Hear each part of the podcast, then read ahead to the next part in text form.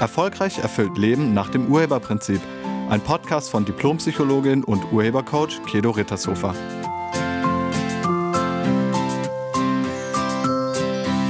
Hallo, herzlich willkommen und schön, dass du da bist. Kennst du Begrüßungsvorwürfe? Nach dem Motto, lebst du auch noch? Dass man von dir noch mal was hört. Ich dachte schon, es gibt dich nicht mehr. Das sind Begrüßungsvorwürfe. Hier drückt jemand seinen Unmut darüber aus, dass du dich in seiner Wahrnehmung lange nicht gemeldet hast. Kennst du diese Vorwurfsbegrüßung oder hast du schon mal jemanden so begrüßt? Vorwürfe, Erwartungen und Ansprüche hängen in diesem Fall sehr eng zusammen. Und letztlich ist so eine Aussage immer auch der Versuch einer emotionalen Erpressung. Einige Eltern sprechen in dieser Art mit ihren erwachsenen Söhnen und Töchtern und manchmal hört man diese Art von Vorwürfen auch von Freunden. Hinter diesen Vorwürfen steckt eine Absicht, nämlich beim anderen ein schlechtes Gewissen zu erzeugen, damit dieser danach sein Verhalten in gewünschter Weise verändert. Wenn dich jemand so begrüßt, ist es Zeit für ein klärendes Gespräch. Wie man das macht, sage ich dir gleich. Zunächst möchte ich noch etwas über Vorwürfe und über emotionale Erpressung sagen. Ausgesprochene Vorwürfe sind nichts anderes als emotionale Erpressungen. Es gibt viele Arten von emotionaler Erpressung. Du kennst bestimmt auch einige. Und bei einer emotionalen Erpressung setzen wir unsere Gefühle ein oder die Gefühle des anderen, um zu bekommen, was wir wollen. Also um die Menschen um uns herum in gewünschter Weise zu manipulieren. Wir wollen Angst, Mitleid oder Schuld beim anderen erzeugen, damit dieser endlich macht, was wir wollen. Dafür setzen wir Tränen, Wut und unsere Stimme ein. Nach dem Motto, guck mal, wie schlecht es mir geht, und zwar nur wegen dir. Also ändere dein Verhalten, damit es mir besser geht. Menschen machen das nicht, weil sie böse sind, sondern weil sie es von klein auf an gelernt haben. Wir haben alle gelernt, dass die anderen Menschen auf unsere Emotionen reagieren. Man bekommt Zuwendung, Aufmerksamkeit oder was auch immer, wenn man schreit oder weint bzw. signalisiert, dass man leidet, wenn man es nicht bekommt. Und wenn das klappt, also wenn man etwas will, es zunächst nicht bekommt, dann schreit oder weint und es dann bekommt, dann wird das im Gehirn verknüpft. Wir lernen dadurch, wenn ich Gefühle zeige, bekomme ich, was ich will. Unsere Eltern oder Großeltern bestärken uns in dieser Annahme, wenn sie behaupten, wir hätten sie traurig, stolz oder wütend gemacht. Wir lernen von den Menschen um uns herum, dass wir emotionalen Einfluss auf sie haben, weil sie behaupten, dass unser Verhalten sie in irgendeiner Weise emotional werden lässt. Also unser Verhalten macht sie glücklich, böse, traurig oder sonst irgendwas. Deshalb glauben so viele wirklich, dass sie Einfluss auf die Gefühle anderer haben. Sie glauben, sie könnten jemanden glücklich machen oder unglücklich oder verliebt oder traurig oder ärgerlich oder sogar böse. Glaubst du das auch? Denkst du, du könntest anderen Gefühle machen? Oder denkst du, andere könnten dir Gefühle machen? Das ist ein Riesenirrtum. Das kann niemand. Und ich lade dir ein, dir dazu nochmal den Podcast mit der Nummer 132 anzuhören. Da geht es ums Gefühlsmanagement. Unsere Gefühle sind selbstgemacht. Immer. Nichts und niemand kann dir Gefühle machen. Gefühle machst du dir selbst. Deine Gefühle entstehen durch deine Bewertungen. Sie entstehen nicht durch Ereignisse oder andere Menschen und sie sind deshalb auch nicht die Wahrheit. Deine Gefühle sind Ausdruck deiner Bewertungen und deiner Interpretationen und damit komplett selbstgemacht. Würde ein Ereignis dir Gefühle machen, hätten alle, die dieses Ereignis erleben, genau dasselbe Gefühl. Das ist aber nicht so. Kannst du beobachten an der Kasse beim Einkaufen, wenn man da warten muss. Ja, einige haben dann Gefühle, andere aber nicht. Und das liegt nicht am Warten, das liegt nur daran, wie sie das Warten bewerten. Bewertet man das Warten positiv, fühlt man sich positiv, bewertet man es negativ, fühlt man sich negativ, bewertet man es gar nicht, fühlt man nichts. Du fühlst dich so, wie du es bewertest. Und das ist völlig unabhängig von allem anderen.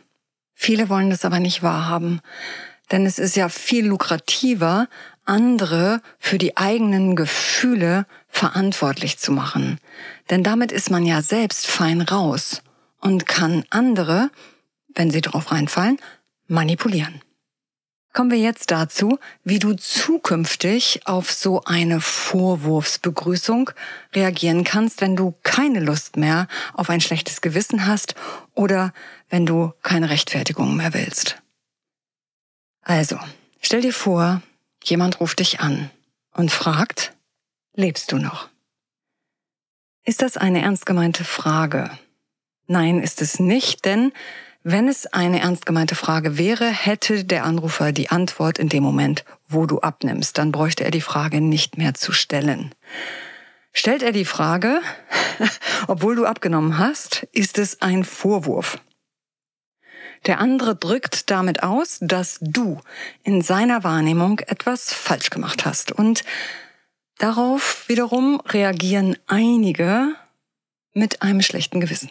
Also wenn uns unterstellt wird, dass wir irgendwas falsch gemacht haben, dann geht so eine Assoziationskette los, schlecht, falsch, böse, Strafe und dann haben wir irgendwie ein schlechtes Gewissen. Damit kannst du übrigens auch mal aufhören. Und jetzt hast du, also wenn jemand sowas sagt, jetzt hast du mehrere Möglichkeiten. Erstens, du könntest auf der reinen Was ist Ebene antworten. Also der fragt, lebst du noch? Und du antwortest jetzt auf der Ebene, auf der die Frage gestellt ist, mit Ja. Dann muss der andere sich was Neues einfallen lassen, weil er ja mit seinem Vorwurf nicht erreicht hat, was er erreichen wollte. Und meistens kommt dann der nächste Vorwurf, der da heißt, man hört ja gar nichts mehr von dir. Oder du hast dich ja ewig nicht gemeldet. Auch das kannst du auf der Was ist Ebene beantworten mit Ja stimmt oder Nein stimmt nicht. Wie gesagt, das kannst du machen. Das wird aber sehr wahrscheinlich nicht unbedingt zum Frieden zwischen euch beitragen. Außerdem hören damit die Vorwürfe nicht auf. Günstiger wäre, du sprichst an, was du wahrnimmst, um zu klären, was da gerade schief läuft zwischen euch. Also der andere sagt, lebst du noch? Jetzt kannst du auch Fragen stellen, die eine Klärung einläuten. Also zum Beispiel, ist das ein Vorwurf? Denkst du, ich sollte mich häufiger bei dir melden? Wie kommst du darauf? Und dann gilt es gut zuzuhören. Denn jetzt könnt ihr miteinander alles besprechen, was eigentlich los ist zwischen euch. Ich hatte dazu vor einiger Zeit ein Coaching-Gespräch mit einer Frau, nennen wir sie Christina, die mir erzählte, dass sie einen guten Freund hat, der sie in letzter Zeit ziemlich respektlos behandeln würde und der ihr immer wieder Vorwürfe macht.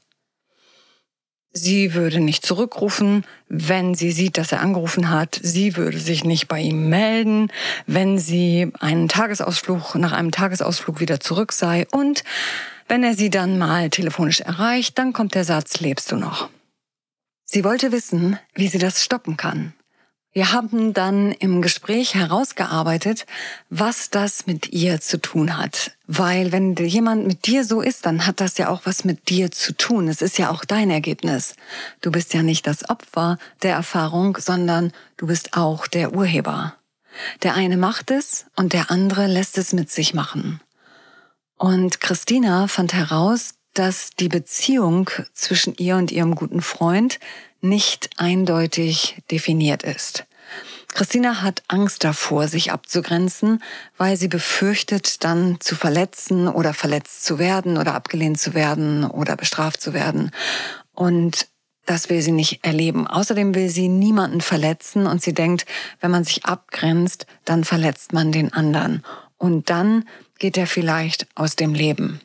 Also aus dem gemeinsamen Leben. Und dann verschwindet er aus dem gemeinsamen Leben. So, und deshalb spricht sie die Sachen nicht an, sondern wenn der andere mit Vorwürfen ihr entgegenkommt, dann reagiert sie eher wie so ein Kaninchen vor der Schlange und erstarrt in der Hoffnung, dass das bald vorübergeht. Wir konnten im Gespräch alles das, was bei Christina wirkt, auflösen und sie hat direkt nach dem Gespräch mit ihrem Freund telefoniert und sie konnten die Beziehungsebene miteinander klären. Nachdem das klar war zwischen ihnen, sind die Vorwürfe weg. Das hat sie mir dann zwei Wochen später nochmal geschrieben, dass sie jetzt wieder eine ganz neue Basis haben und er komplett gar keine Vorwürfe mehr macht. Also, die Vorwürfe hören auf, wenn ihr die Dinge, die zwischen euch stehen, wirklich ansprecht und dann aus dem Weg räumt.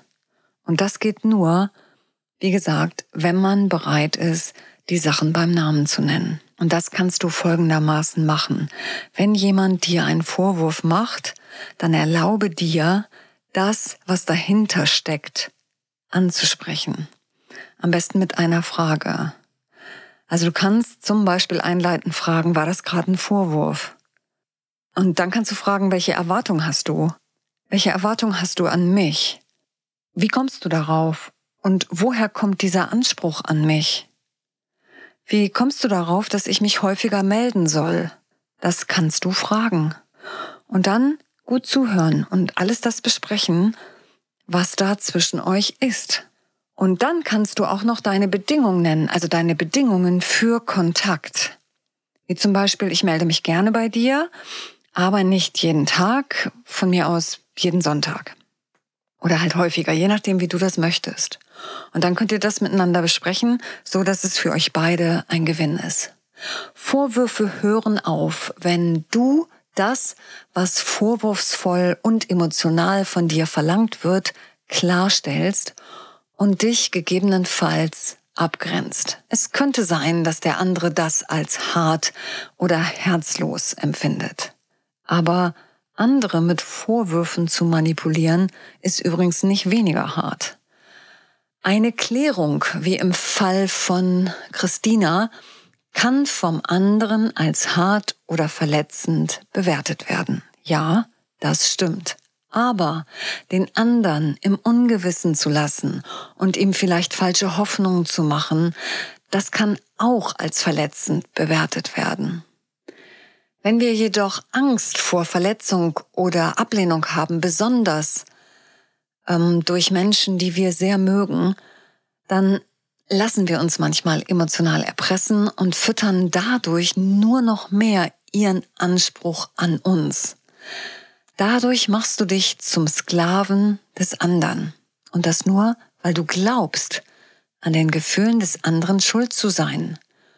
Und unbedingt möchtest, dass der andere wieder gut drauf ist, nicht mehr böse ist und sich ganz schnell wieder besser fühlt. Also nur weil du glaubst, du hättest Einfluss auf dessen Gefühle. Das hast du nicht. Jeder ist für seine Gefühle selbst verantwortlich. Niemand sonst. Mach dir das bewusst, wenn jemand dir unterstellt, du hättest ihn oder sie sauer, ängstlich, wütend oder traurig gemacht. Mach dir bewusst, das geht gar nicht. Und mach dir das auch ganz besonders bewusst, wenn du von jemandem nicht bekommst, was du willst. Wenn du darüber traurig bist oder sauer bist, das liegt nicht am anderen. Mach dir das bewusst. Wenn jemand sich nicht bei dir meldet, dann höre auf, die Verantwortung dafür nur beim anderen zu suchen, sondern schau einfach mal bei dir selbst. Geh mal in die Reflexion. Wer bist du, beziehungsweise wie verhältst du dich dem anderen gegenüber, sodass der auf Distanz gegangen ist? Menschen sind gerne mit dir zusammen, wenn sie sich bei dir und mit dir wohlfühlen. Und man fühlt sich wohl, wenn man sich willkommen, geachtet, respektiert und gemocht fühlt. Achtung und Respekt bedeutet, die Werte des anderen zu kennen und zu teilen und die Bedingungen des anderen für Kontakt gerne zu erfüllen. Bitte höre damit auf, andere für deine Gefühle verantwortlich zu machen und sie emotional zu erpressen. Bleibe bei dir und werde dir deiner Erwartungen und deiner Ansprüche bewusst und dann erlaube dir mit dem anderen darüber in Achtung, Respekt und Wertschätzung zu sprechen. Also ohne Vorwürfe. Wenn du mehr Kontakt willst, dann sind Vorwürfe der völlig falsche Weg. Ich danke dir fürs Zuhören und ich wünsche dir eine vorwurfsfreie Woche. Sei nett zu dir und zu allen anderen. Tschüss. Sie hörten einen Podcast von und mit Diplompsychologin und Urhebercoach Kedo Rittershofer.